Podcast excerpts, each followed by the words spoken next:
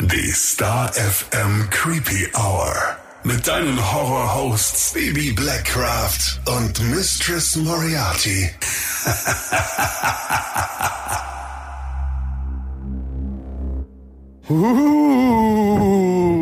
Björn und Daniel the Ghosts from Mando Diao. You are listening to Creepy Hour mit Bibi und Missy. Wie abgefahren, oder? Immer noch richtig unfassbar einfach. Hallo und herzlich willkommen in der Creepy Hour. Hallo zusammen. Da hatten wir netten Besuch hier. Aber hallo, Mando Diao. Jetzt ist heute der 7. März, an dem wir aufnehmen. Am, wann war's? Vor zwei Wochen waren sie hier, ne? Ja, stimmt. Am Ach Gott, 22. wie die Zeit, wie die Februar. Zeit verfliegt, ey, echt. Ratzfatz. Total. Und da hatten wir schon vorher aufgenommen und deswegen ist es jetzt das nächste Mal, dass wir im Studio sind, als die Herrschaften hier waren. Er waren ja in Nürnberg und Berlin und ja doch. Was, was hattest du für einen Eindruck von ihnen? Ich weiß nicht, wie es dir geht, aber Mando Diao habe ich früher so, ja, 2008, 2009 richtig hart gefeiert. Liefen bei mir nonstop rauf und runter. Dachte mir schon so, ja, wird ganz cool, aber dass die so nett sind, das hätte ich nicht gedacht. Ich auch nicht. Ich habe tatsächlich Hand aufs Herz nichts erwartet. Also ich dachte mir, ähm, das wird ein cooles Konzert und so und es ist halt immer mit super viel Arbeit verbunden und deswegen war das so, ja okay, das passiert jetzt und dann ging der Soundcheck schon los und ich war so, oh, okay, krass Gänsehaut. Fire in the Hall war unfassbar gut. Dance und dann with somebody. ist mir erstmal aufgefallen, wie viele Lieder ich eigentlich Ja. von ihnen kenne. Also ich würde jetzt niemals sagen, ich bin ein riesen Mando Diao-Fan vorher gewesen. Man kennt Lieder, so und es war super cool, dass die da waren. Aber dann haben die mich auch wieder gekriegt. Das war wieder so ein Moment, super sympathisch, super nett. Und dann noch live so eine krasse Rockröhre, ne? Doch, hat mir sehr gut gefallen. Und auch allen Star FM Maximum Rock-Hörern, die haben ja angerufen, wie verrückt. Alle wollten Mando Diao sehen. Waren tolle Events. Ja, und vor allem, weil hier war es eben so ein, so ein Studiokonzert und in Berlin hatten die ja so ein unglaublich cooles Setup mit einem Planetarium. Und das hast du halt auch nicht alle Tage. Nee. Ne? Also das war echt beeindruckend. Sehr cool. Und hätte mir mal jemand gesagt, dass wir dann später noch mit Manu Diao einen heben gehen, hätte ich das wahrscheinlich auch nicht getan. Also sehr sympathisch, sehr nahbar. Ähm, und ja, sehr lustig. Möchtest du noch sagen, was wir im Irish Pub mit ihnen getrunken haben? Ein Schnaps. ja, und wie hieß der Schnaps? Der hieß Deep Throat, oder? Ja. Und wir, was Björn unglaublich witzig fand. ähm, nee, war, war wirklich, war wirklich ein schöner Abend. Doch, ich finde, jetzt äh, kann man noch ein, noch ein weiteres cooles Ereignis auf seine Lebens-To-Do-List schreiben. Man war mal mit Mando Diao saufen. Finde Ja. ich gut. Und sie sind jederzeit herzlich willkommen bei Star FM. Also falls du auch die Möglichkeit hast, sie mal live zu sehen, mach's unbedingt. Die Unbedingt. können was. Aber von tollen Rockstars kommen wir zu unseren tollen Creepies. Unter den Rockstars unter den Podcast-Hörern. Genau, gut formuliert. Du darfst dich heute auf eine neue Hörerfolge freuen. Total. Also wir haben das heute mit auf die Agenda geschrieben, weil die letzte Buchfolge ja so super gut bei dir ankam und das ja auch schon so eine leichte Mischung gerade mit dieser Geschichte von Tané, ja so eine leichte Mischung aus, aus Hörergeschichten war oder auch Charlene, die uns ja hier ein Interview gegeben hat oder ein kurzes Feedback. Und da dachten wir uns, hey, wenn wir gerade schon so in der Mut sind, dann machen wir doch da weiter. Wir durften am Samstag auch einen ganz, ganz lieben äh, Creepy kennenlernen auf der Star FM Maximum Rock Night. Und zwar den lieben Robert, den werden wir heute auch noch ähm, hören, quasi mit seiner Geschichte. Wir starten jetzt aber mit einer E-Mail, die den Weg zu uns gefunden hat. Und zwar vom lieben Ben. Hallo ihr zwei. Ich höre euren Podcast sehr gerne und freue mich, wenn es jeden Freitag eine neue Folge gibt. Besonders angetan haben es mir eure Geschichten aus der Creepy Family, welche ich unter anderem gerne höre, da mein Leben auch von paranormalen Ereignissen durchzogen ist. Es fing alles an, als ich ein kleiner Junge war. Dort hat sich der Startschuss ergeben durch ein Erlebnis, von dem ich glaube, dass es die paranormale Seite irgendwie auf mich aufmerksam gemacht hat, denn ab da war mein Leben ein anderes.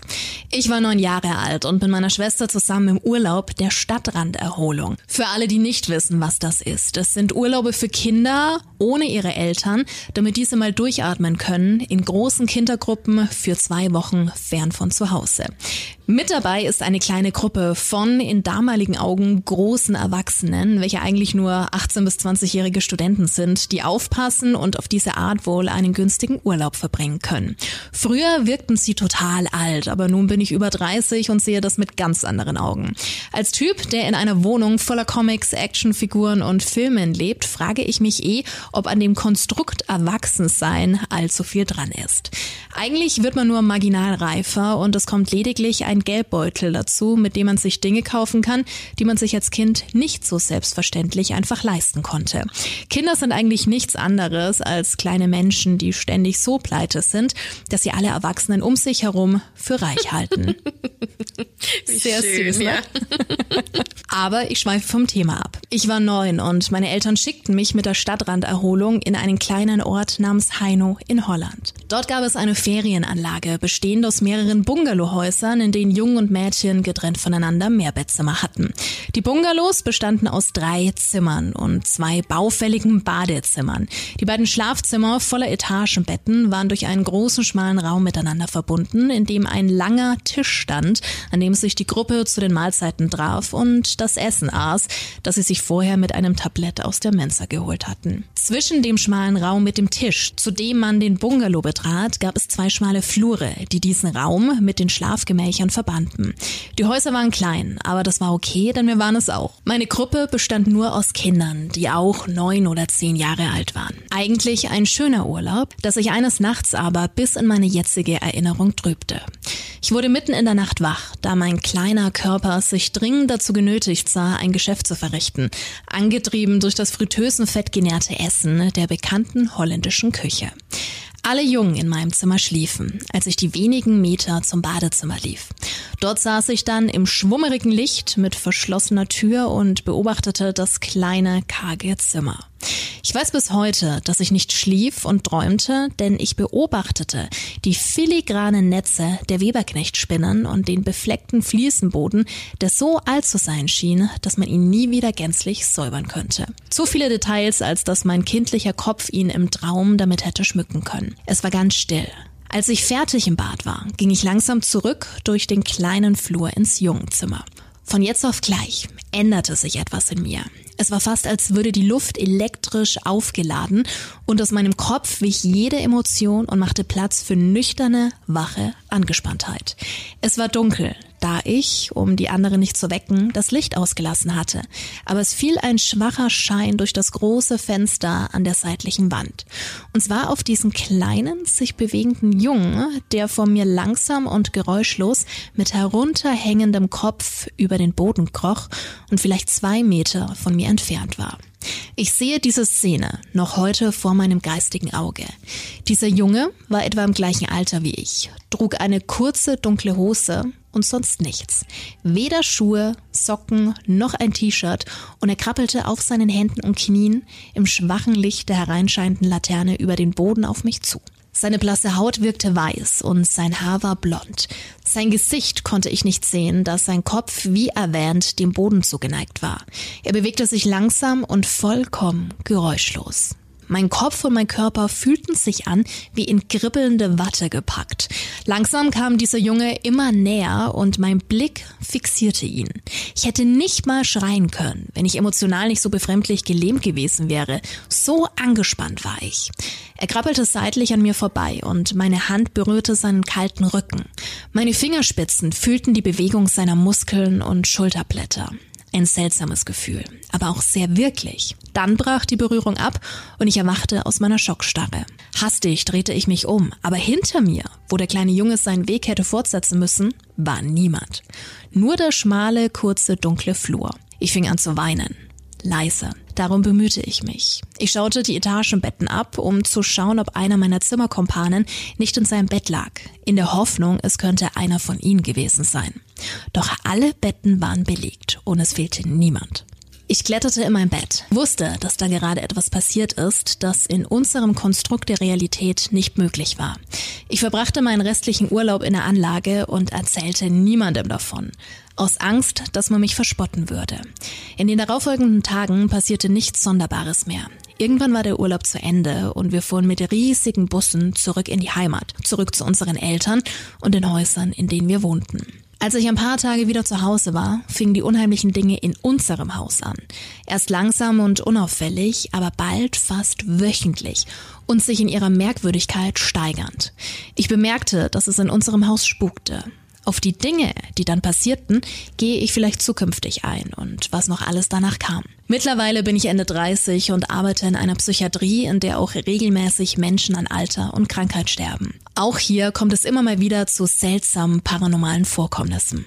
Ich denke, dass mich meine damalige Erfahrung sensibel gemacht hat für die andere Welt.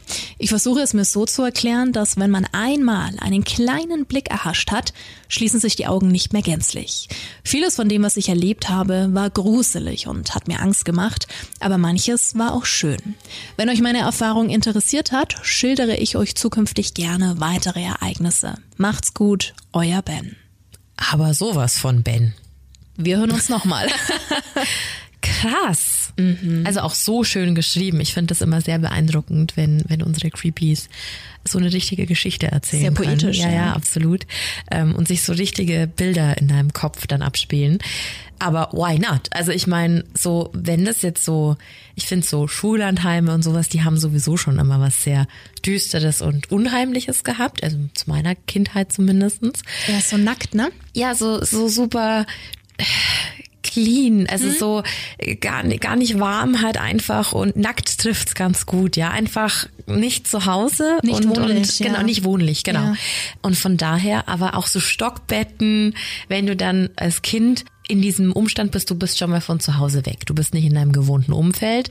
Dann bist du mit anderen Kindern zusammen, die vielleicht, keine Ahnung, irgendwelche komischen Dinge im Schlaf machen. Es wirkt ja alles super befremdlich. Mhm.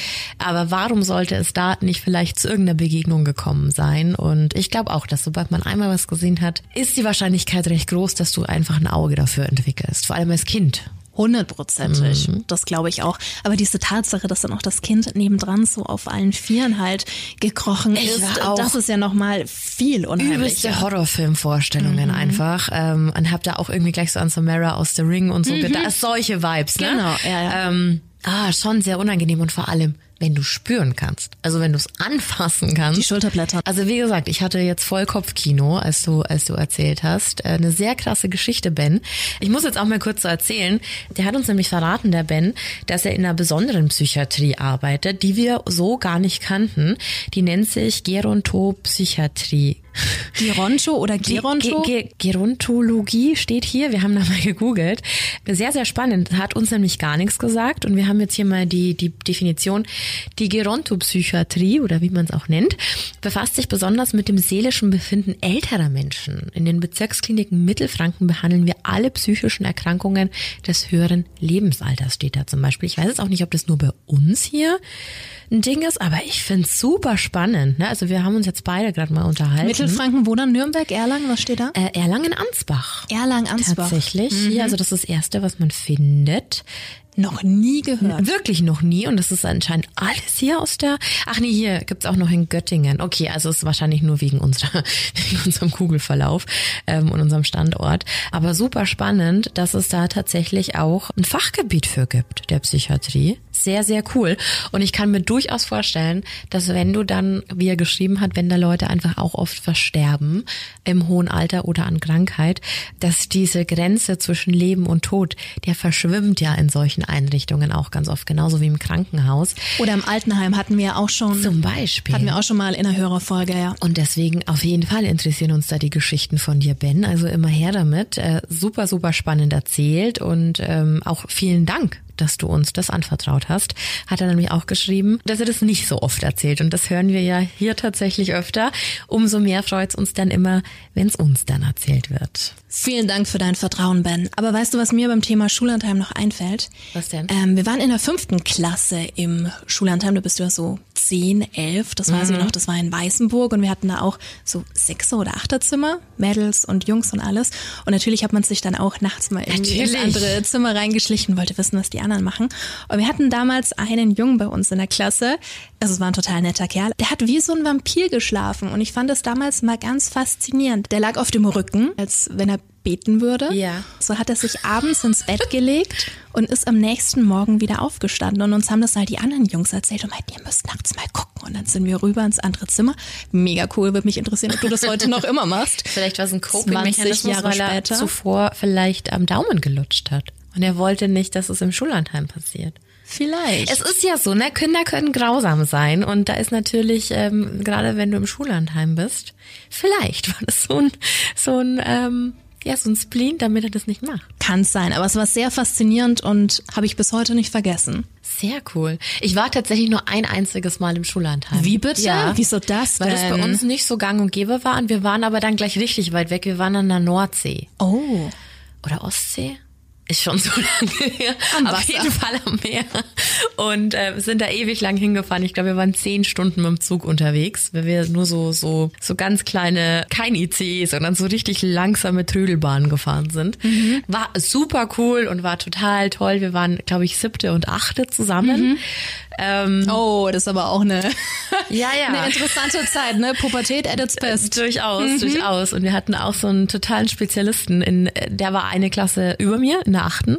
Ich will jetzt seinen Namen nicht sagen, aber bei uns auf dem Dorf, es war halt, man wurde immer nur mit Nachnamen angesprochen. Ja? Okay. Er war besonders schlau und hat in so ein Holzstockbett was hier eingeritzt. Und natürlich gab es dann voll Anpfiff und er steht so da, ja, ich war das aber nicht. Und steht sein Name Ja, drin? sein Nachname stand. Weil er musste markieren, dass er hier war.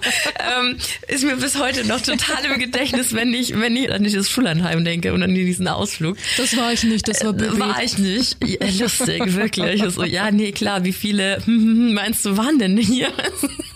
Ach Gott. Richtig schön doof, aber ja, so war's halt, ne?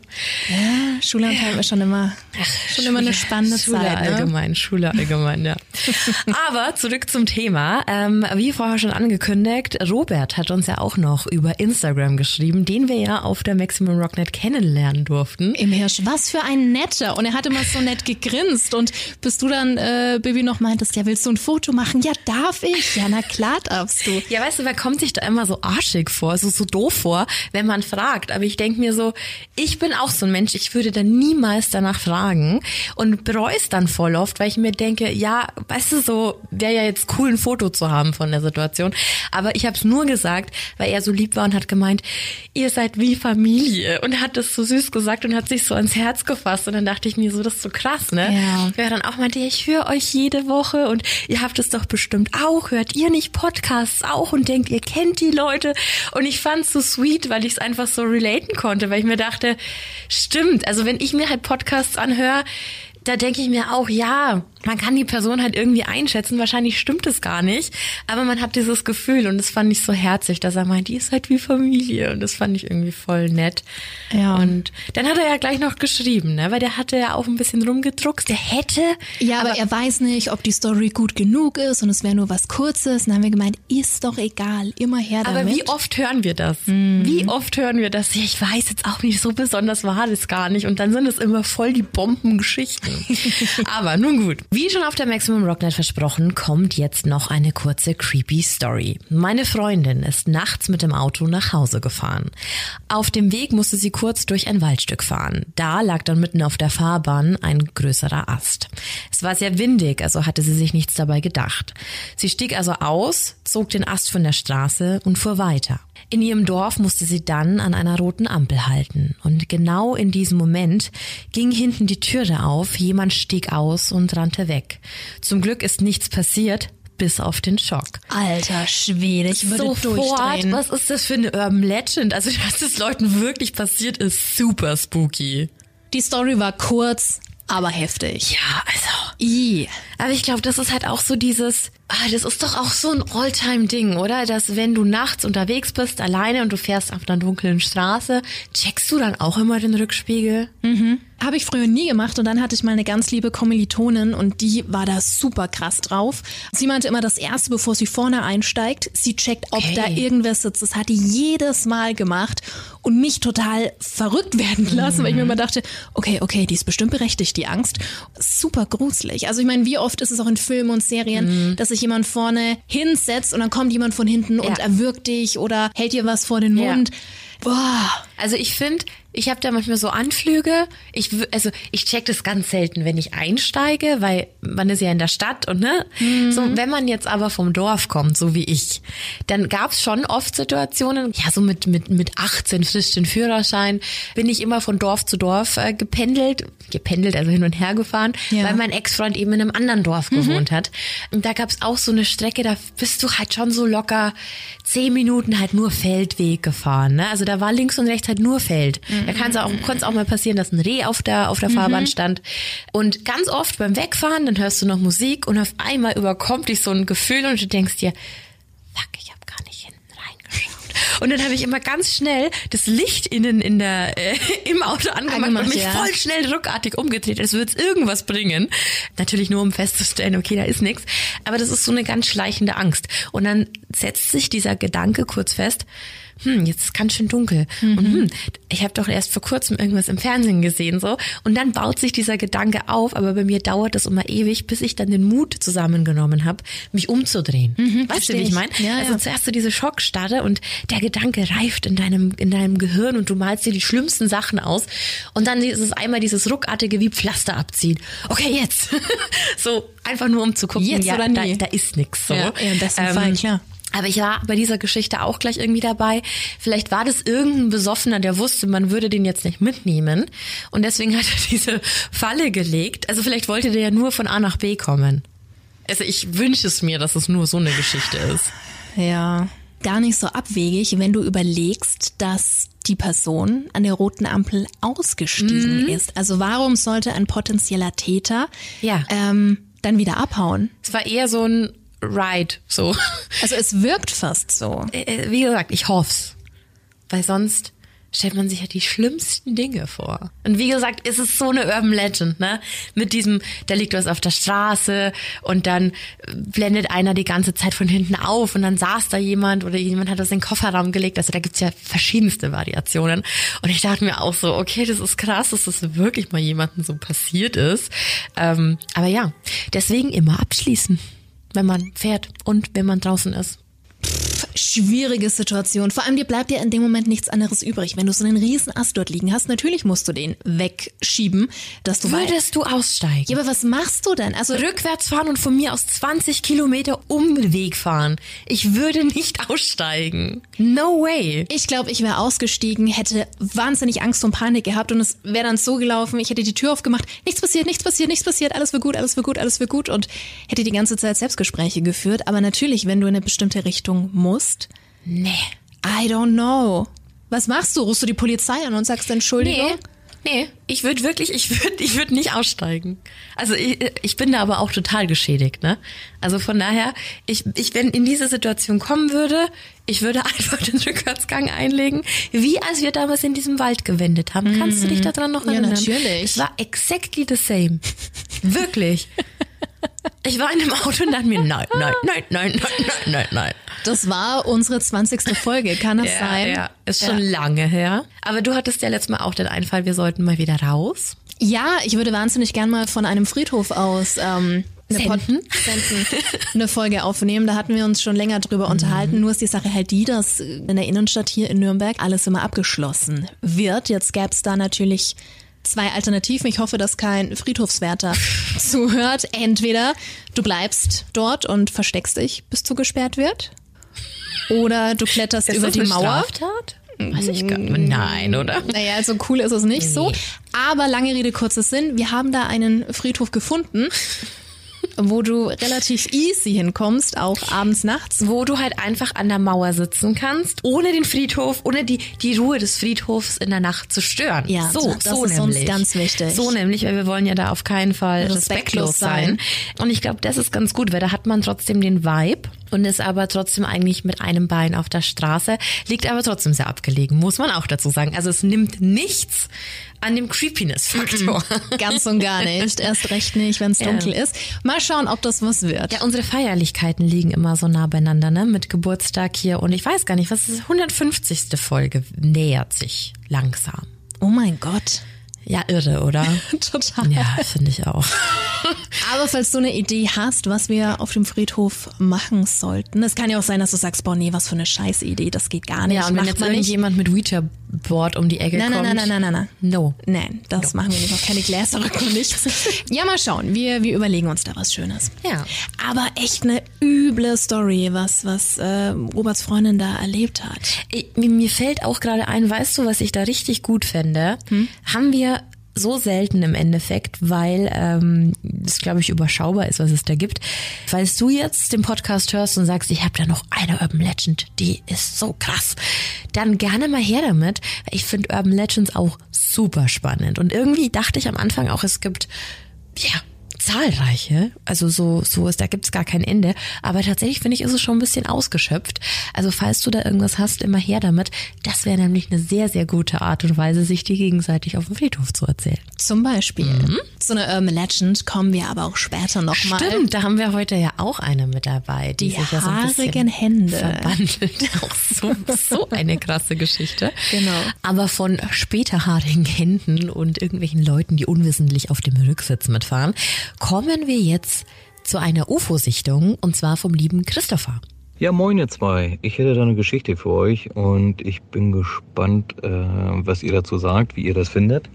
Und zwar geht es bei meiner Geschichte um eine vermeintliche UFO-Sichtung. Und zwar aus dem Jahre 2019, also noch gar nicht so lange her tatsächlich. Und das war am 22. Juni um circa 0 Uhr 37. Und zwar war ich damals mit meiner Ex-Freundin ähm, bei der Hochzeit ihrer Schwester. Und das war in Rostock. Und wir hatten, wir hatten eine Unterkunft in Rostock, Warnemünde, also in Warnemünde oben. Und saßen halt abends nach der, nach der Feier quasi noch gemütlich draußen. Und saßen halt im, in so einem kleinen Innenhof und haben ein bisschen was getrunken. Jetzt werden die einige sagen, ja, naja, vielleicht habt ihr euch da so reingebildet.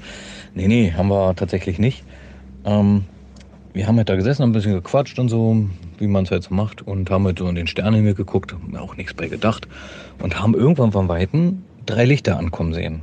Und haben uns aber schon gewundert, was das ist. Und wir waren leider gar nicht so pfiffig genug, um ein Video zu machen. Wir haben tatsächlich, ich habe zwei Fotos gemacht, die natürlich ein bisschen unscharf sind, aber man das vielleicht so ein bisschen erahnen, ein bisschen erkennen kann, um was es da geht oder dass man es sieht. Ähm, ich ärgere mich bis heute tatsächlich, dass ich kein Video gemacht habe. Und zwar war das folgendermaßen. Das war wie gesagt nachts und wir saßen da und dann kamen diese Lichter auf uns zugeflogen mit einem absolut schnellen Speed. Also man kann sich das gar nicht vorstellen, wie schnell die waren. Und jetzt würden einige sagen, naja, vielleicht war es ein Flugzeug hier, weiß, blau, grün. War es tatsächlich nicht. Es waren drei unterschiedliche Lichter. Es war ein weiß-blaues Licht, es war ein rotes Licht und es war ein oranges Licht. Und die alle hatten wie so ein, wie so ein Schweif um sich herum. Also so, wie so eine, wie sagt man, ja, so als wenn das so, ja, wie beim Saturn oder so ähnlich. Ja, also das war ganz, ganz merkwürdig. Und die Lichter flogen auch nicht parallel zueinander, sondern es flog mal eins voraus, dann flog eins weiter hinten, eins tiefer, eins höher. Ganz, ganz unterschiedlich. Es war auch kein Helikopter, also es war lautlos. Diese Lichter waren lautlos. Man konnte diese nicht hören. Sie flogen auch nicht so hoch wie ein Flugzeug, sie flogen aber auch nicht so tief wie ein Helikopter. Also irgendwo da so zwischen. Und jetzt könnten vielleicht manche sagen, ja, vielleicht waren es Drohnen. Hm, Glaube ich auch nicht tatsächlich, weil diese natürlich ähm, auch irgendwelche Geräusche machen. Und wie gesagt, es war total lautlos. Und diese Lichter flogen dann teilweise parallel nebeneinander und irgendwann fingen diese Lichter an, sich gegenseitig zu überholen. Und zwar wirkte es als wenn die miteinander spielen. So, es flog das eine um das andere rum, dann flog das eine wieder zurück, wie so eine Acht, dann flog das eine nach unten, das andere nach oben und es war ratzfatz. Also das ging mal richtig schnell, dann wurden sie richtig langsam und auf einmal sind die so schnell geworden, wir konnten die gar nicht mehr richtig verfolgen, die waren so schnell wieder weg. Das war schon sehr, sehr, ähm, ja, sehr verwirrend. Und wir haben uns alle drei angeguckt und haben gedacht, haben wir das gerade wirklich gesehen? Und tatsächlich ja, also wenn, wenn, wenn ich jetzt alleine gewesen wäre oder wenn nur einer alleine gewesen wäre, das hätte man wahrscheinlich nicht geglaubt. Da wir das aber tatsächlich zu dritt gesehen haben, also es gibt wie gesagt dann noch zwei weitere Zeugen, die das miterlebt haben, ähm, war das schon sehr, sehr merkwürdig. Und ich habe mich an eine Stelle gewandt, ähm, die so eine UFO-Sichtung bearbeiten und auch aufklären. Und den Herrn habe ich angeschrieben, aber tatsächlich nie eine Antwort bekommen und habe dann mal nach einer Recherche rausbekommen, dass der wohl eher dagegen arbeitet und alles so ein bisschen nicht ins Lächerliche zieht, aber ähm, für alles so eine logische Erklärung findet, was ja auch okay ist. Und dann gibt es noch dieses Team, dieses MoveOn-Team. Die sind auch an so Sichtungen ähm, interessiert und so weiter. Und die habe ich auch mal angeschrieben mit Fotos und so weiter, aus welcher Richtung das kam. Also es muss aus, aus, aus der Richtung Schweden gekommen sein und ist in die Südostrichtung, Richtung nach Polen, Tschechien geflogen. Ähm, und die konnten aber leider tatsächlich nichts mehr nachverfolgen. Ähm, was leider sehr schade ist, weil bis heute halt nicht geklärt ist, was es ist. Und ja, das war schon sehr mystisch, ist leider auch nie wieder irgendwie, ich habe nichts gelesen darüber oder was gefunden. Vielleicht war es auch irgendwelches neues Militärspielzeug, man weiß es ja nicht. Aber es war schon sehr verwirrend, weil wie gesagt, es waren nur kleine normale Lichter. Also es war jetzt nicht riesig, wo man sagen würde, ja, es ist groß wie ein Flugzeug, sondern tatsächlich, ich kann es nicht beschreiben, es war unglaublich klein. Ich würde euch zwei Fotos zukommen lassen. Die sind natürlich ein bisschen unscharf und ein bisschen verwackelt, aber da sieht man vielleicht auch mal, wie schnell die einfach waren. Und ja, ihr könnt euch ja mal eure Meinung drüber bilden und sagen, was ihr davon haltet, was ihr davon denkt. Ob es vielleicht mehrere Leute gibt, die sowas ähnliches mal erlebt haben. Oder ob welche Erfahrungen gemacht haben, zum Beispiel auch mit dem MoveOn-Team oder ob welche Leute da sogar drin sind oder wie auch immer. Ähm, ja, wie gesagt, mich würde es sehr interessieren. Und bin gespannt, bin gespannt. Gut, ich wünsche euch noch was und macht's gut. Tschüssi. Danke dir, Christopher, für deine Nachricht. Super cool. Ich finde sowas ja so spannend, weil wie gesagt, ich habe ja auch mal was UFO-artiges Ja, gesehen. ich weiß. Ähm, aber jetzt haben wir ja gerade die, die Bilder offen und es sieht einfach so weird aus, weil es so aussieht, als hätte man ein schwarzes. Kennst du noch Paint von früher? Natürlich, was damit gemalt? Ja, ja, das Und dann stimmt hätte schon. man einfach mit Neonfarben so einen Strich gemalt. Mhm. Aber es sind eins, zwei, drei, vier. Ist ein bisschen mehr, ne? Nein, es ist auch so ein richtiger Schein, der weggeht. Wie gesagt, es sehen aus wie so Würmer oder unter Mhm. dem Mikroskop so Bakterien oder so. Ja, wie so ein kleines Würmchen halt. Der eine leuchtet ein bisschen rot, der andere eher bläulich. Und der obere, der größte, so ein bisschen pinkisch, oder? Den habe ich gemeint. Rötlich. Und der links unten, der ist eher Pink. so braun. Ja, siehst dann auch noch die Wolken. Und bei dem blauen finde ich, wo siehst du Wolken? Auf dem Fotos sind Wolken. Warte, das ist die Flugrichtung. Wir haben ja hier voll auch noch eine Landkarte. Ach, da die Wolken. Ja, ja, stimmt. Ich habe so reingezoomt. Stimmt. Also es schaut, das ist jetzt nicht böse gemeint, wie Bibi gerade schon gesagt hat, wirklich aus, als hätte mit Paint jemand da äh, so kleine Linien reingezeichnet. Aber crazy. Ich kann mir schon vorstellen, dass das in, in Real Life nochmal äh, Es sieht ja alles. Also wie oft wolltest du wirkt. schon irgendwas fotografieren, weil es krass oder so, aussieht ja, und gar dann drückst rüber. du ab und dann denkst du so, ja, okay. absolut. Aber voll spannend. Auch das, so klingt so ein bisschen, als hätten die UFOs Fangen gespielt. Ja, wie er es halt beschrieben hat. Krass. Aber UFOs sind uns ja auch in der Starfilm Creepy Hour nicht unbekannt. Durchaus. Wir haben ja da auch schon mal mit den Jungs von Alarmstufe Beige gesprochen. Bestimmt auch ein guter Ansprechpartner, wenn es um sowas geht. Ähm, aber spannend, dass du dich da an jemanden gewendet hast und dann da gar nichts kam.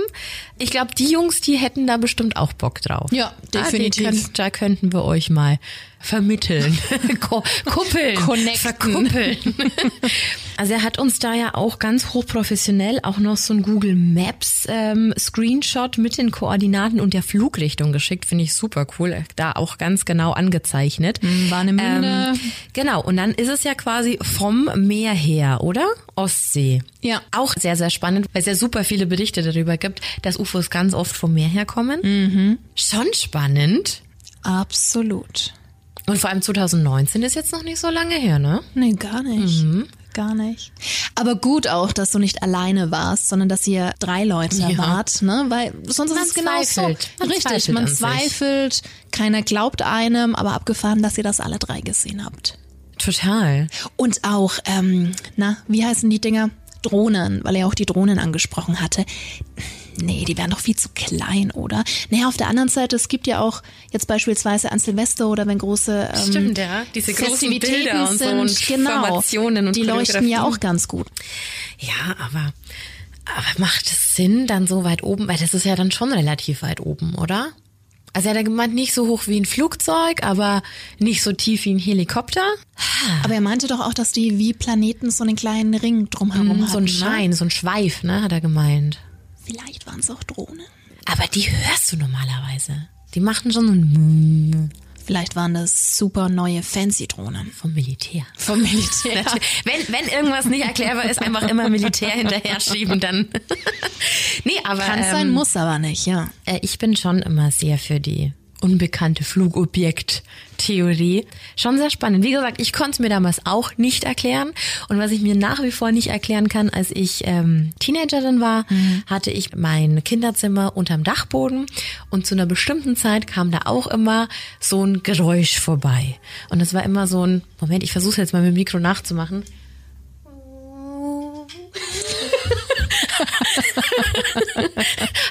Hat man's, hat man's jetzt so gehört? Hat man gehört. Ähm, genau, also es war schon in Bewegung und es war mal näher und mal weiter weg und ich wusste nie, was es ist. Also ich hab, weiß es bis heute nicht. Und mich würde es voll interessieren, ob das, wenn ich jetzt bei meinen Eltern in diesem Zimmer schlafen würde, weil jetzt schlafe ich in einem anderen, ob das immer noch zu hören ist. Mhm. Und es war so ganz, wie wenn halt was so, wie, wenn, wie in den Filmen, wenn man UFOs sieht oder Ja. hört, weißt du? Ja, ja, So ja. ganz dezent, aber immer so. Hm. Ja, ja, deswegen ich äh, bin bin auch bei der bei der UFO-Theorie. Aber wie gesagt, Christopher, schau gerne mal bei den Jungs von Alarmstufe Beige vorbei. Ja. Vielleicht können die dir weiterhelfen. Unbedingt. Baby und ich sind ja UFO-Fans. Also wir glauben ja sowieso, dass da irgendwas rumschwirrt, auch dass es Aliens gibt. In ein paar Monaten, in ein paar Monaten bin ich in Denver und wenn ich dann die Alien-Kolonie nicht gefunden habe, dann gebe ich auf. Auf dem Denver Airport. Oh, das wird so gut. Da machst du eine Live-Berichterstattung. auf jeden Fall. Und vom Christopher kommen wir jetzt zum Markus. Ja, und der ist jetzt bei uns tatsächlich in der Leitung. Hallo Markus. Hallo. Servus, hi. Wir sind ein bisschen auf dich aufmerksam geworden, weil du uns geschrieben hast und da war so viel mit dabei, dass wir uns dachten, Mensch, den Markus, den müssen wir jetzt mal kurz anrufen, weil es, glaube ich, so viel zu erzählen gibt. Ähm, du warst mal paranormaler Ermittler, stimmt das? Ich bin paranormaler Du Ermittler. bist sehr spannend. Willst du mal uns so ein bisschen erzählen, wie du dazu gekommen bist und seit wann du das machst? Ich äh, befasse mich seit meinem elften Lebensjahr jetzt inzwischen mit dem Thema Grenzwissenschaften. Ähm, seit kurzem dann auch sehr intensiv mit Sagenforschung, weil das alles ein bisschen so ineinander greift. Ähm, zu Recherchezwecken ist ja oft äh, notwendig, dass man sich damit mit Sagen auseinandersetzt. Und ich bin dann vor fünf, sechs Jahren ähm, Mitglied eines bayerischen Ghost Hunter Teams geworden, war da äh, einige Zeit dann im Team unterwegs. Ähm, das ist aber dann alles ein bisschen eingeschlafen und seitdem mache ich da alleine ab und zu mit Unterstützung von ein, zwei anderen Ermittlern weiter. Ein bayerisches Ghost Hunter Team. Wie dürfen wir uns das vorstellen? Das klingt ja großartig. Wir sind dann nicht das einzige Team in Bayern. Es gibt in, in Bayern mehrere Teams und ähm, das Ganze ist so organisiert, man kann uns zum Beispiel anrufen, wenn man jetzt der Meinung ist, bei mir zu Hause stimmt irgendwas nicht. Ich äh, komme mir beobachtet vor, ich habe das Gefühl, hier ist irgendwas. Dann äh, kommen wir oder in dem Fall jetzt ich vorbei, ähm, meistens erst nach einem Vorgespräch und wir untersuchen dann, was da die, die Ursache sein könnte.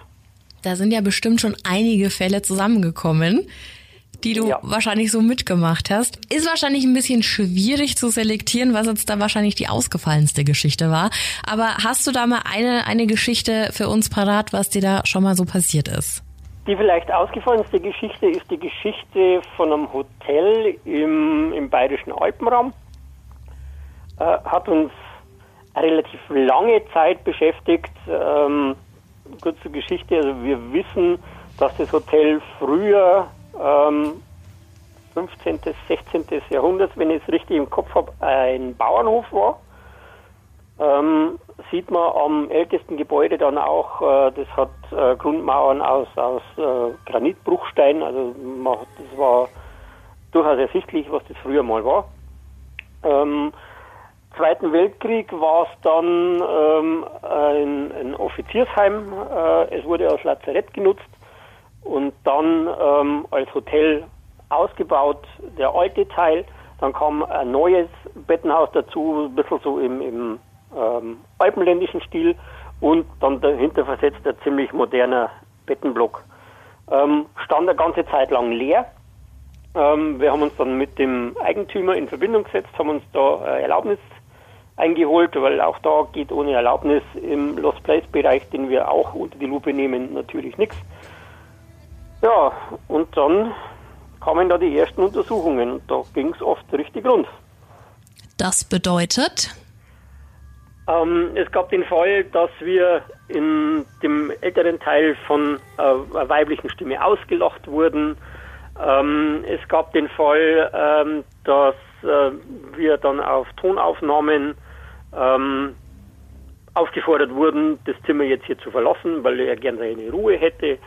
Ähm, es gab den Fall, ähm, dass wir auf Tonaufnahmen dann gehört haben, hey, äh, hier kommen Sie. Ähm, und ist es passiert, dass mir, ähm, dass ich im Schwimmbadbereich plötzlich so das Gefühl hatte, als würde mir jemand irgendwas ins Auge stechen, also extremer Schmerz im Auge, worauf wir dann den Bereich verlassen haben. Eine Ermittlerin ist mir mal weinend zusammengebrochen und das war dann der Moment, wo dann auch ich als eingefleischter ähm, Ermittler gesagt habe, okay, wir brechen hier jetzt ab, jetzt wird es mir zu heiß. Darf ich mir ganz kurz nachfragen, das war jetzt aber nicht das Hotel Waldlust, oder? Nein, das war nicht das Hotel Waldlust. Okay, weil über das haben wir nämlich auch schon mal gesprochen.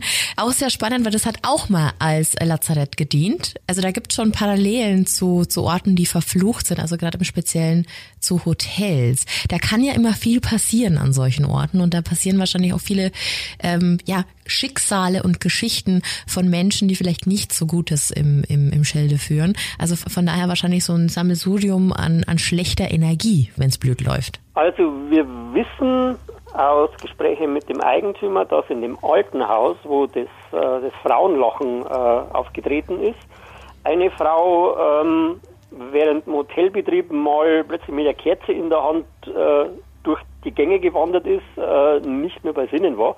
Die ist dann eingewiesen worden. Und da, wo wir aufgefordert wurden, das Zimmer zu verlassen, weil er seine Ruhe haben will, wissen wir, dass ein Gast an einem Herzinfarkt verstorben ist. Er ist noch aufgestanden und ist dann neben dem Bett zusammengebrochen und es ist aufgefallen, weil er nicht zum Frühstück erschienen ist. Und es wurde dann nachgeschaut und dann, dann hat man äh, neben dem Bett tot aufgefunden. Was macht sowas mit dir? Was macht sowas mit mir? Ich bin da inzwischen so weit, dass es mich eigentlich relativ kalt lässt. Es weckt eigentlich eher mein Interesse und, und den, den Forscherdrang. Ähm, natürlich steckt ein Schicksal dahinter, über das man sich mal Gedanken macht. Aber im, im Grunde, man kann es nicht ändern. Natürlich, wenn wir da aufgefordert werden, doch das Zimmer zu verlassen, dann machen wir das, ist ganz klar. Und meiden das Zimmer dann auch. Oder wir fragen dann vorher um Erlaubnis, ob, ob, wir, ob wir rein dürfen. Aber grundsätzlich ist es bei mir dann so, dass ich da eher ein bisschen skeptisch an die ganze Sache rangehe und äh, beginne zu hinterfragen. Ja. Aber Markus, hast du denn nie Angst, dass dir irgendwas anhaftet, irgendwas bleibt? Mhm. Natürlich der Gedanke ist natürlich da.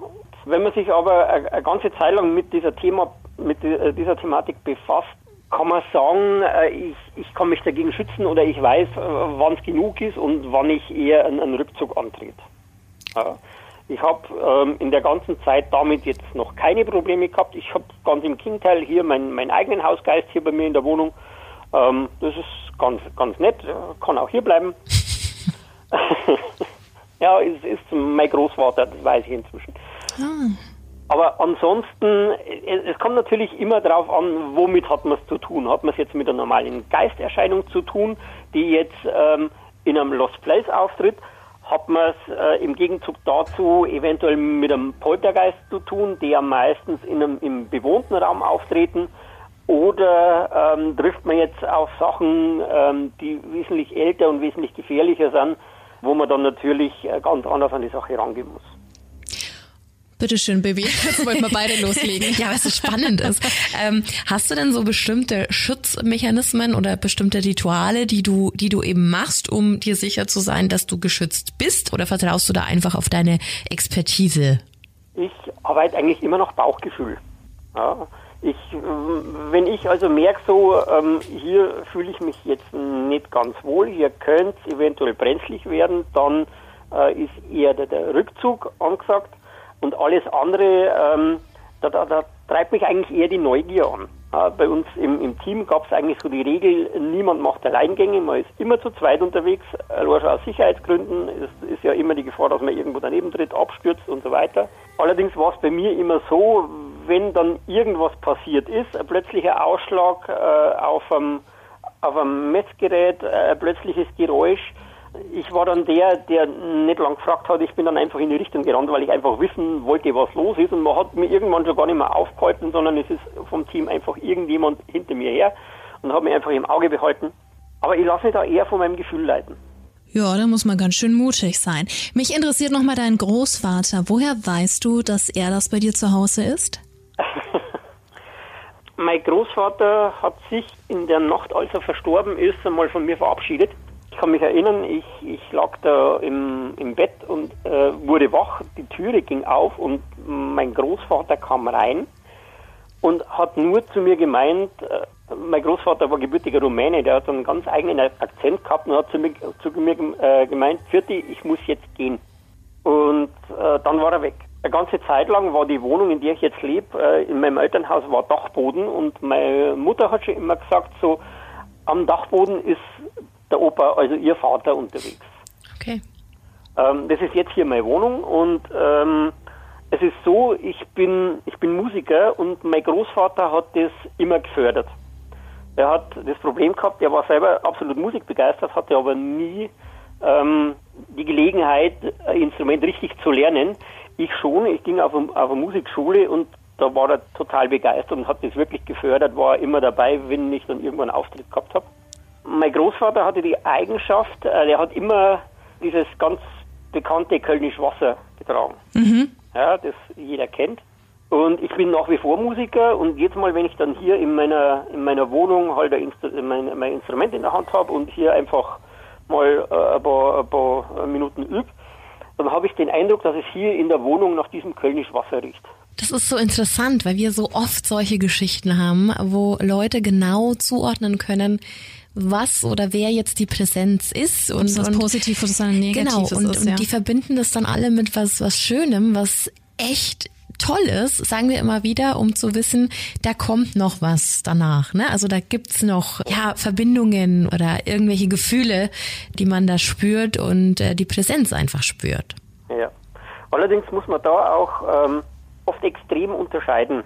Die Erfahrung äh, der ganzen letzten Jahre, die ich jetzt äh, in der Sache ermittelt habe, zeigt, dass, ähm, ich sage jetzt einmal, gute 98 Prozent, ich, ich nenne es Autosuggestion, sind.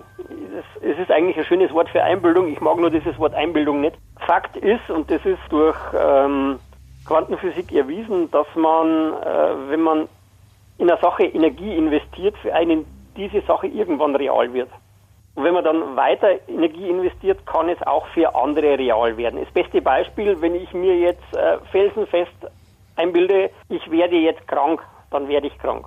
Wenn ich mir felsenfest einbilde, jetzt klingelt dann das Telefon, dann klingelt das Telefon. Es ist scheißegal, wann das Telefon klingelt, aber das Telefon wird irgendwann klingeln und das Ganze verstärkt es dann. Auch ein guter Ansatz, ne? Es ist Fakt. Es gibt nicht umsonst den, den Spruch, Glaube kann Berge versetzen. Mhm. Ja, wenn ich felsenfest an sowas glaube, wenn ich felsenfest glaube, ich werde von irgendwas verfolgt zum Beispiel, dann wird für mich das real und dann sehe ich irgendwann was. Noch dazu ist es ganz oft so, dass uns unser Hirn einen Streich spielt. Unser Hirn basiert auf logische Vorgänge.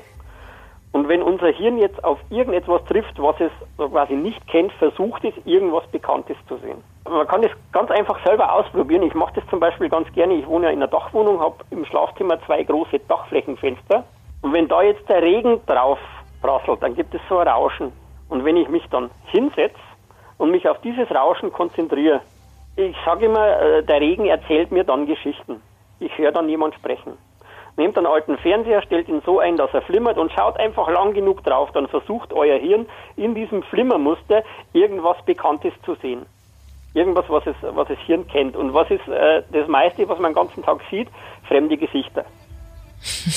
und schon sieht man da ein Gesicht. Das ist wie wenn man in die Wolken guckt und Richtig, da versucht, was genau. zu erkennen. Und genau dieses Problem haben wir jetzt zum Beispiel bei sogenannten Geisterfotos. Wenn ich von jemand ein Geisterfoto geschickt kriege, ist dieses Foto meistens sehr unscharf und verpixelt mit einem starken Bildrauschen. Das Foto ist im Dunkeln gemacht, äh, Kamerasensor im Dunkeln, die veranstalten da ganz komische Sachen, das führt zum Bildrauschen. Und wenn man da lang nur, lang nur drauf schaut, dann findet man auch irgendwas. Also auf so Fotos gebe ich schon gar nichts mehr. Ist auch Wahnsinn, oder? Dass man noch nie ein scharfes ähm, Foto von, von irgendwelchen übernatürlichen Dingen gesichtet hat, weil das einfach nie der Fall ist. Aber es ist schön, das von dir zu hören, weil du ja trotzdem auch an die andere Seite glaubst. Ja, absolut. Ich komme gerade gleich noch dazu, warum das dann so ist. Wir haben dann noch die übrigen 2%, von denen, sage ich jetzt mal, ca. 1,8% irgendwie erklärbar sind. Die haben irgendeine Ursache. Ausschläge auf Messgeräte durch äh, elektrisches Netz. Wir hatten einen Fall, da äh, ging es um ein älteres Ehepaar, die sich in ihrer Wohnung verfolgt vorkamen. Beklemmendes Gefühl ähm, und Schatten im Augenwinkel. Und wir haben dann bei der Untersuchung herausgefunden, ähm, dass in dem Haus, in dem die äh, beiden gelebt haben, ein Hauswasserwerk steht, das Infraschall erzeugt. Infraschall, kurz zur Erklärung, ist äh, Brummton unter 16 Hertz. Man hört diesen Ton nicht, ja, er ist ständig da, also wir haben überall Infraschall. Er kann allerdings Beklemmungen bis hin zu Halluzinationen auslösen. Krass. Bis hin zu Halluzinationen? Ja, wenn man da empfindlich für sowas ist, dann kann das durchaus passieren. Fakt war dann, äh, in dem Haus wurde das Hauswasserwerk ausgetauscht. Der Infraschall war in dem Haus dann weg und die beiden haben ihr Leben ganz unbehelligt in dieser, in dieser Wohnung weiterleben können. Manchmal ist es dann doch so einfach. Schau Richtig. an. Allerdings muss man natürlich herausfinden, was es ist. Und jetzt bleiben eben diese restlichen 0,2 Prozent, wo wir dann komische Ausschläge auf den Messgeräten haben, wo wir komische Aufnahmen auf, auf Tonband haben, wo man dann allerdings jetzt erst wieder anfangen müsste zu recherchieren, was ist, was ist hier jetzt los? Gibt es vielleicht doch irgendwo was, was das auslösen könnte? Aber diese 0,2 Prozent, das sind äh, für mich so, so ganz, äh, ganz klare Aufnahmen. Ich hatte einen Fall auf einem Bauernhof in Passau. Da war das Ermittlerteam anwesend, die Frau, die auf dem Bauernhof gelebt hat, und ihr damals, ich glaube, 15-jähriger Sohn. Und bei uns bei den Ermittlungen läuft immer ähm, ein Diktiergerät mit. Also jetzt, jetzt nicht das Diktiergerät, mit dem wir äh, EVPs dann aufnehmen, sondern ein zweites Diktiergerät, das einfach nur läuft. Und man hört auf dieser Aufnahme dann, wie wir gerade uns so besprechen, wie wir jetzt so äh, weiter vorgehen.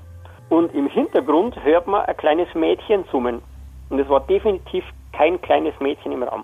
Die Aufnahme, die hab ich, haben wir uns dann noch vor Ort angehört und waren dann ein bisschen ratlos, was das jetzt sein könnte. Plötzlich wird die Frau, die auf dem Hof lebt, kreidebleich und meint zu mir, komm mal mit.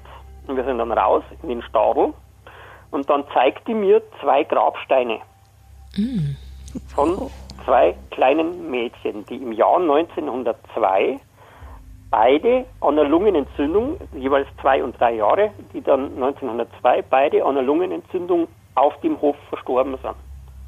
Der Friedhof, auf dem die beerdigt wurden, ist inzwischen aufgelöst worden und die Grabsteine sind dann zurückgekommen auf den Hof. Und konntet ihr es dann, also helft ihr in dieser Situation dann, dass diese Geister ihren Ruhe oder ihre Ruhe finden oder klärt ihr die dort lebenden Personen dann einfach darüber auf und dass sie damit leben müssen?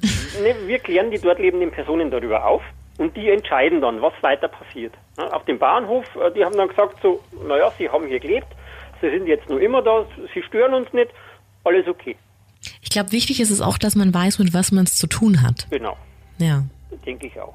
Gab es denn schon mal einen Fall, das würde mich jetzt noch ganz brennend interessieren, in dem man dachte, es ist vielleicht eine geliebte, verstorbene Person, hat sich dann aber als was anderes Böses entpuppt? Nein, Okay. Ah, wir jetzt noch nicht Das unterkommen. ist wahrscheinlich so ein, äh, so ein Hollywood-Mythos. Weil meistens, wenn es, wenn es eine geliebte Person ist, ähm, gibt es für diese Person ja keinen Grund, äh, jemandem das Leben zur Hölle zu machen. stimmt. Ja, aber es gibt doch Dämonen, die dann so tun, als ob. Ja, allerdings bem bemerkt man die dann. Ja, eine geliebte Person äh, wird einem auch als Entität niemals schaden. Sie macht sie vielleicht bemerkbar, aber sie wird nicht schaden. Wenn da ein Schaden dann da ist, da muss man dann erstmal wieder hinterfragen, woher kommt es wirklich? Ist es vielleicht doch Autosuggestion? Ja? Oder ist es doch was anderes? Und glaub mir, wenn man mit einem Dämon äh, zu tun hat, das wäre nämlich dann der Fachbereich Babylonik und Salomonik, da geht es dann ganz anders ab. Hattest du sowas schon mal? Nein, bin ich auch ganz froh. ich glaube ich dir. Wow. Und wenn es dann wirklich mal so heftig wird, das sind dann äh, die Situationen, wo, wo wir dann gesagt haben, okay, jetzt ziehen wir uns zurück. Okay. Aber wir haben mal eine Geschichte von einer Podcast-Hörerin erhalten, die von ihrer Mutter gelernt hatte, dass sich Dämonen über den Rücken anhaften. Hast du das auch schon mal gehört oder wie Ja. stehst du dazu? Ja? Ja, da kommt es jetzt auch wieder drauf, drauf an, mit was wir es da genau zu tun haben. Das, äh, was sich am, am Rücken anhaftet, da kommt es jetzt ein bisschen drauf an, in, in was für Region sind wir. Hier in Bayern, beziehungsweise noch weiter südlich, Bayerischer Wald und so weiter, könnte es zum Beispiel die Hagazusa sein. Die Hagazusa. Die Hagazusa, die Aufhockerin. Die Oder die Aufhockerin. Zaunhockerin. Ja, Und die heftet sich an den Rücken? die heftet sich zum Beispiel an den Rücken. Ja. Und was macht die so? Die ist einfach nur nervig.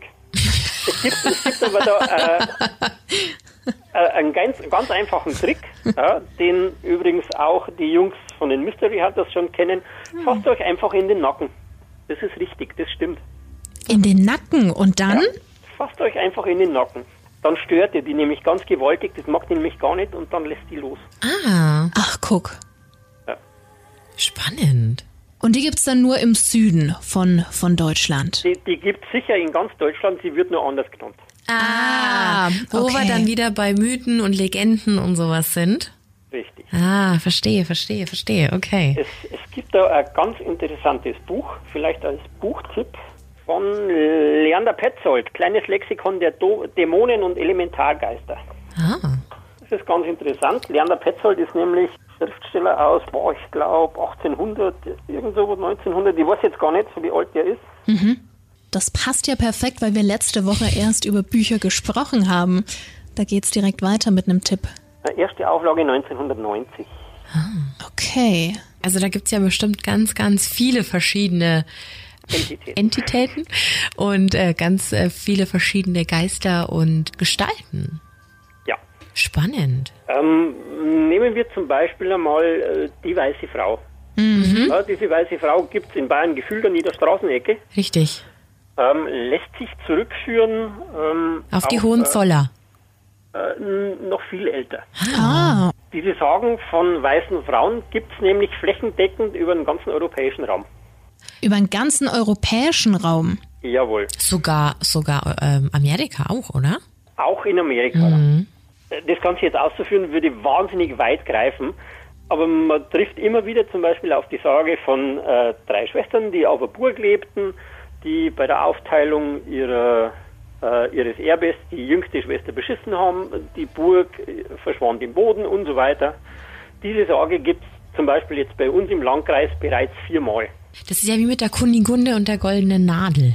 Kennst du die Geschichte auch? Nein, die sagt mir jetzt nichts. Die ist aus, aus Franken, ne? Also ist schon so ein, so ein, so ein fränkisches Ding. Die ihre Kinder dann getötet hat. haben ja. wir haben wir in der ersten oder zweiten Folge, glaube ich, gehabt oder so. Auch ganz spannend und die soll auch umherwandern im weißen Gewand. Ähm, und die und die weiße Frau soll ja ursprünglich, also bei uns jetzt, ähm, so wie wir es gelernt haben, äh, mit den hohen Hohenzollern was zu tun haben. Hohenzollern Ja. verbandelt sein und äh, da ja quasi als Familienfluch quasi erschienen sein. Diese weiße Frau gibt es allerdings zum Beispiel auch auf Burg Wolfseck äh, in der Oberpfalz. Diese weiße Frau gibt es auf Burg oh, was, was Fürsteneck im Bayerischen Wald, glaube ich, ist das eine unterwegs. Ähm, also so, so ziemlich, äh, ziemlich äh, jede Burg, die was auf sich hält, äh, hat eine weiße Frau. Das gehört zum guten Ton. Oh, sehr Ach, schön. spannend. Weil ich, ich denke, äh, so bei dieser weißen Frau, das ist äh, für mich so mh, das Klischee, wie man sich eine Geistererscheinung vorstellt. Und da wären wir jetzt wieder bei dem Punkt, glaube ich, kann Berge versetzen. Wenn ich jetzt auf der Burg schon höre, hier gibt es eine weiße Frau und ich glaube sowas, ich, ich bin da ganz gespannt und, und äh, investiere da richtig Energie, dann bin ich mir ziemlich sicher, dass, dass mir die, die weiße Frau da dann über den Weg läuft. Das probieren wir jetzt dann mal. Wir auch auf eine Burg. Wir machen einen Ausflug, ja. Erst zum Friedhof, dann auf die Burg. Spannend. Ja, Markus, äh, krasse Geschichten, äh, die du da zu erzählen hast. Und es waren bestimmt noch lange nicht alle, ne? Nein. Ja, da sollten wir doch jetzt immer so eine Talkrunde mit Markus draus machen. Ja, könnten wir ja gerne mal wann anders Ja, fortführen. das ist doch super. Ja, wie gesagt, also ich glaube, du hast uns ja vorher schon erzählt, da gibt's noch einige Geschichten. Dann lass uns die doch auf jeden Fall mal aufheben, damit wir immer wieder was haben. Super, super spannend. Also auch, auch dieser ganze äh, Ermittler-Background. Können wir gerne machen, ja. Super. Ich können es auch gerne machen, dass, dass wir sagen, ihr kommt mal mit mir auf Ermittlung. Nein, wirklich? Ja, sehr gerne. Ja, da sind wir doch dabei.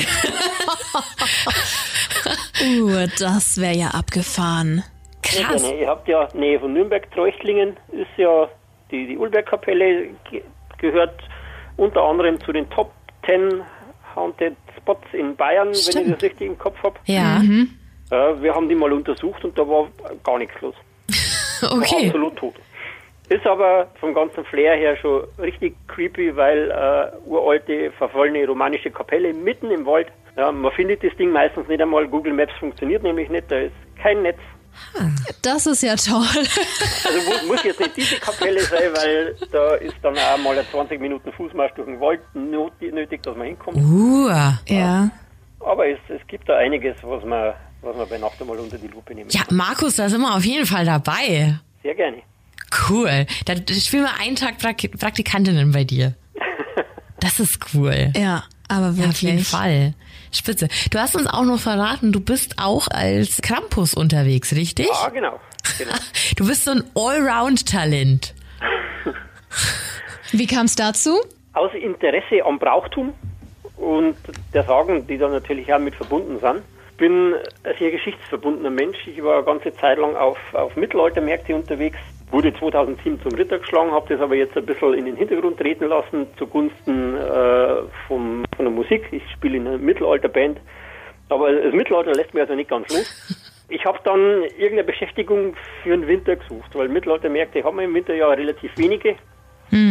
Und dann bin ich äh, über einen Bekannten dann auf, äh, auf den Krampusbrauch gestoßen und habe mir dann da natürlich ja, eingelesen, was hat es damit auf sich.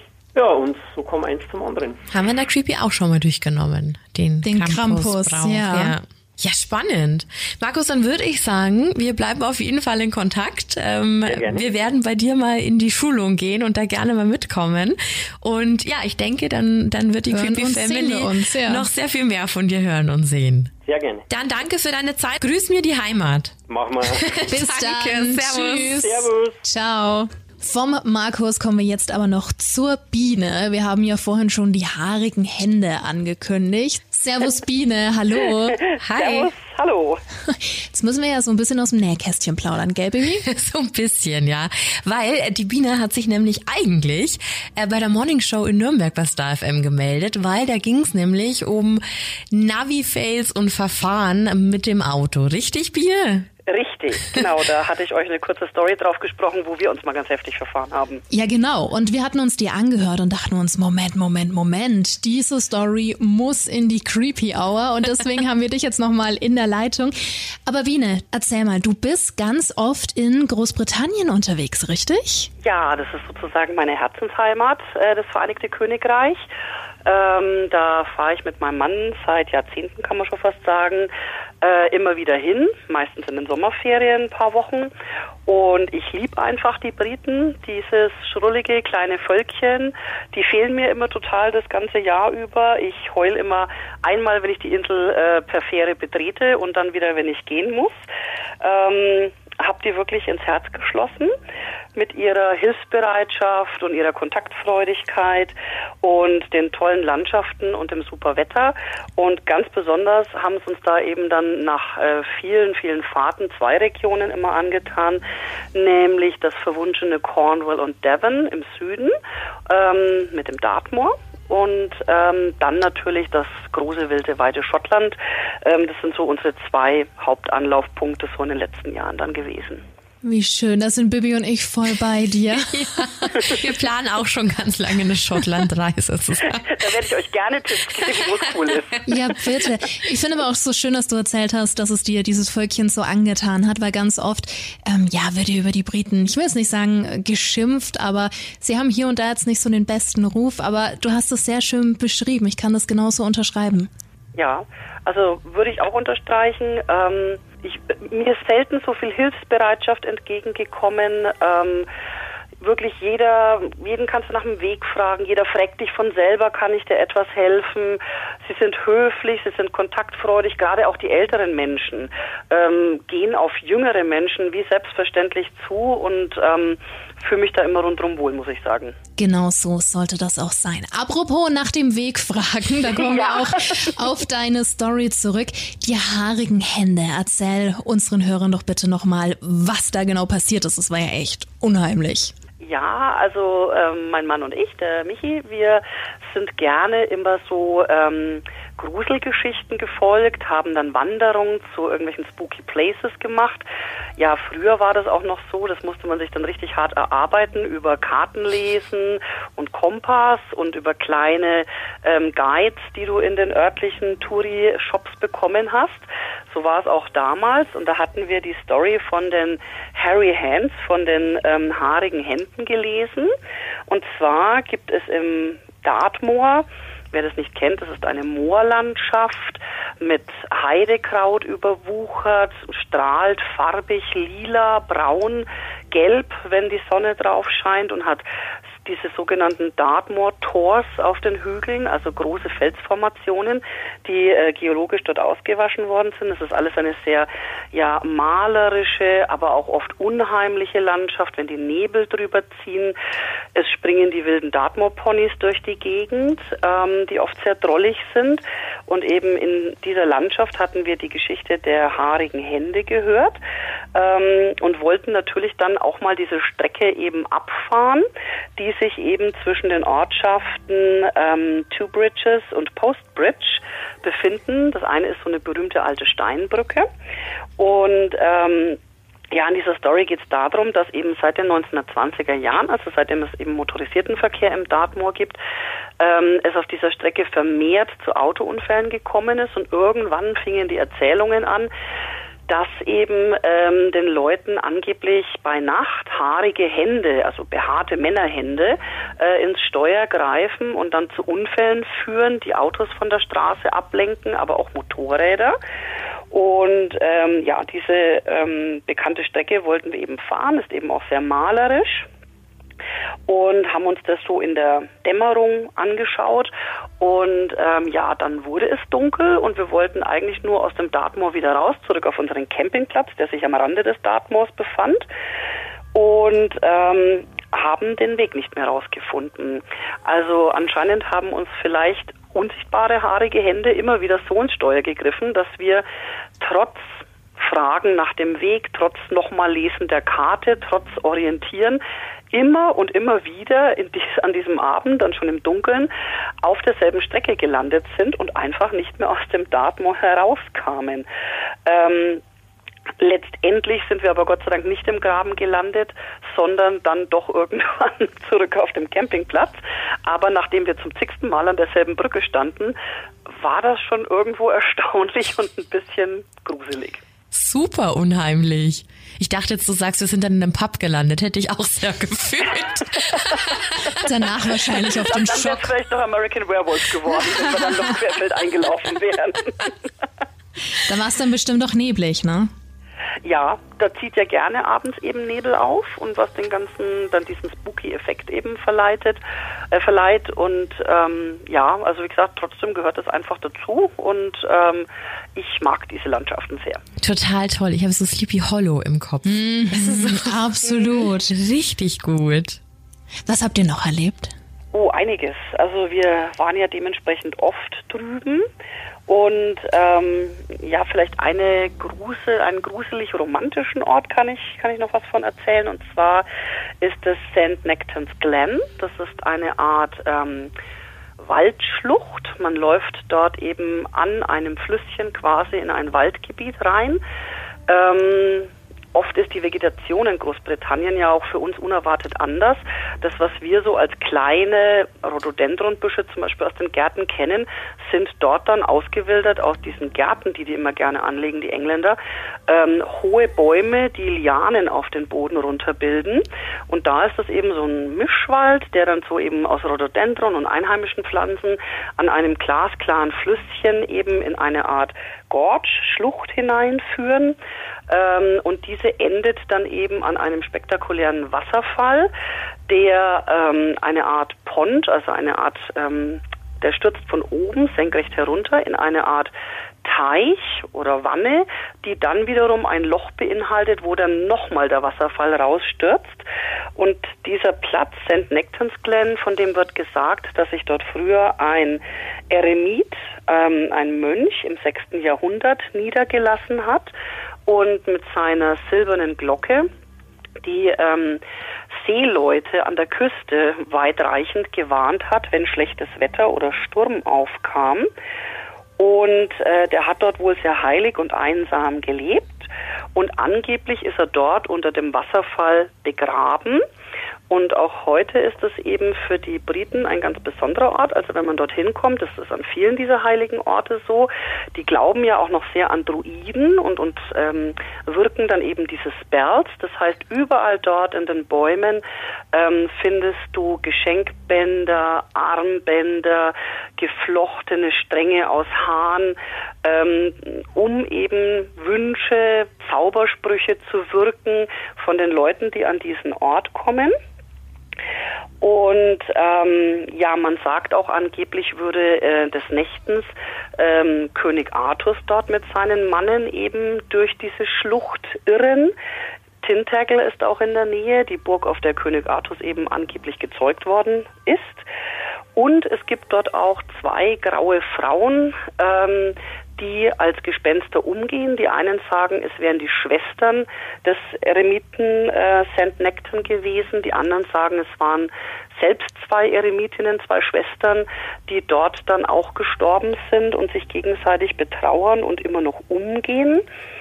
Ja, und wie gesagt, eine, eine wunderschöne Kulisse. Und ähm, dort unter dem Wasserfall, da kann man dann auf so ähm, äh, Trittplatten, also ähm, Steinplatten eben übers Wasser gehen und auf eine dieser Steinplatten hat mein Mann mich dann einfach zu sich hingezogen und mich gefragt, ob ich ihn heiraten möchte. Ach oh. Gott.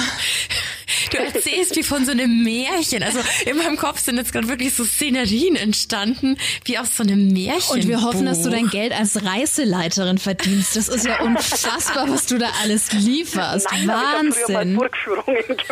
Das merkt man aber, das Richtig merkt man. Cool. Da hast du echt ein Talent für. Das ist ja wirklich eine schöne Geschichte. Jetzt habe ich auch total Bock, dahin zu fahren. Und es ja, ist ich kann euch, wenn ihr möchtet, vielleicht noch übers Handy dann ein Bild schicken. Ähm, wir waren dann, als wir angefangen, also wir haben ja mittlerweile Kinder, zwölf und äh, äh, zehn Jahre. Und ähm, mit denen haben wir dann eben nach längerer Pause mit Corona und Hausbau und solch und war eben angefangen, jetzt auch endlich äh, UK unsicher zu machen. Und mit denen waren wir eben dann eben vor ein paar Jahren auch das erste Mal in Cornwall, letztes Jahr dann in Schottland. Und denen haben wir diesen Ort eben gezeigt und haben dort eben ein Foto gemacht, äh, so nach dem Motto, ähm, ja, das war the beginning sozusagen und dann die Fortsetzung. Ach, wie schön. Missy strahlt ganz. Ja, über, von links nach rechts über das ganze Gesicht. Ja, zum einen, weil du das alles so wunderbar erzählst, weil ich diese Bilder vor Augen habe, auch wenn ich keine Ahnung habe, wo, wo diese ähm, Orte sind. Und weil jedes Mal irgendwie noch was Neues dazu kam. Also es ist gerade so voll die Reizüberflutung an Bildern. Ganz, ganz, ganz faszinierend. Wunderschön. Wunderschöne Geschichte, auf jeden Fall. Dankeschön. Ja, cool.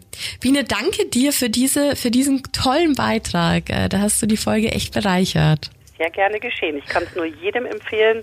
Es ist ein Land voller toller Leute, Mythen und Legenden mit ganz tollen Orten und bezaubernden Landschaften. Ähm, auch ganz anders, als man es sich vorstellt. Man denkt ja immer bei Großbritannien an Grau, Nebel. Muss ich sagen, hatten wir nie. Wir hatten immer gutes Wetter, aber vielleicht liegt es auch an, ja, wenn Engel reisen quasi. ähm, und äh, wie gesagt, es ist immer mild und ähm, es ist nie so kalt wie bei uns. Und für ganz England gilt eigentlich der Spruch, vor allem aber auch in Schottland oben, wenn dir das Wetter nicht gefällt, warte fünf Minuten. Und es kann eigentlich immer nur gut werden. Schön. Ach super. Also wenn wir es dann doch mal hinschaffen nach Schottland, Bibi und ich, dann ähm, Berichten wir. ja und holen Ja, uns vorab definitiv Tipps von dir. Ja. Ja, wie gesagt, also sehr gerne. Ähm, wie gesagt, da waren wir auch schon an allen möglichen Ecken unterwegs. Letztes Jahr hatten wir dann die Harry Potter Tour mit den Kindern und haben eben Annick Castle und den äh, Jacobite, also den Hogwarts Express quasi abgepasst und gesehen ähm, und sind dann auf der ähm, Spur des Hogwarts Express dann mit dem Regionalzug allerdings, weil der über Jahre immer ausgebucht ist, ähm, dann eben an diese fantastischen weißen Traumstrände hoch an die Westküste Schottlands gefahren. Oh mein Gott. so cool. Missy, einer der größten Harry Potter Fans. Ja, kann ich sehr empfehlen. Also in Annick Castle kannst du dann Flugbesenstunden buchen ähm, und es ist irre witzig. Ach, schön. Wow. Ganz, ganz toll. Vielen Dank, Biene, für deinen Input und wir haben uns heute definitiv nicht das letzte Mal unterhalten. Ja, gerne. Also So wenn ihr mal wieder was fest. braucht oder so, gerne. Dann melden wir uns. Okay. Super. Okay. Dann liebe Grüße an die Family Ja, und noch einen schönen Abend. Danke für deine Zeit. schönen Abend euch. Schönen Dir Abend. auch. Tschüss. Jo, tschüss. Das war jetzt so ein schöner Abschluss, oder? Ja. Wie aus so einem Märchenbuch. Ich saß da jetzt wirklich und habe ihr zugehört und dachte mir so, wie wenn die Mutti irgendwie so früher aus einem Märchenbuch vorgelesen hat. Total schön. Genau so. Eine Mischung zwischen gruselig und schön. Ja, ja, voll. Ist ja, Ja. ist ja voll unser Ding. Ja. Ja, dann schließen wir damit heute die Folge, würde ich sagen. War eine relativ lange Hörerfolge, aber vielleicht fühlt sich jetzt der ein oder die andere ja dazu inspiriert, uns auch mal mehr Sprachnachrichten zu schicken oder mit uns so zu sprechen. Genau, zu telefonieren. Fand ich schön. Das geht aber auch was anderes. immer. Sehr schön. Schön, jetzt haben wir heute richtig gute Kontakte geknüpft. Voll. Jetzt werden wir zukünftige Ghost Hunter, haben einen super Tourguide in Schottland und UK. Also besser geht's ja nicht. Check. Ne? Also sehr, sehr erfolgreich heute. Spannende Folge. Ja, spannend geht's nächste Woche auch weiter. Spannend und tragisch. Allerdings auch sehr tragisch, genau. Also da darfst du dich auch auf äh, ja schon eine bisschen längere Folge äh, freuen, auch mit einem sehr harten Thema. Da werden wir nämlich über das OEZ-Attentat in München sprechen. Ist ja noch gar nicht allzu lange her. Ja. Und in diesem Sinne, vielen Dank fürs Zuhören. Bleib gesund. Das sowieso. Creep it real. And scary on. Bye bye. Ciao.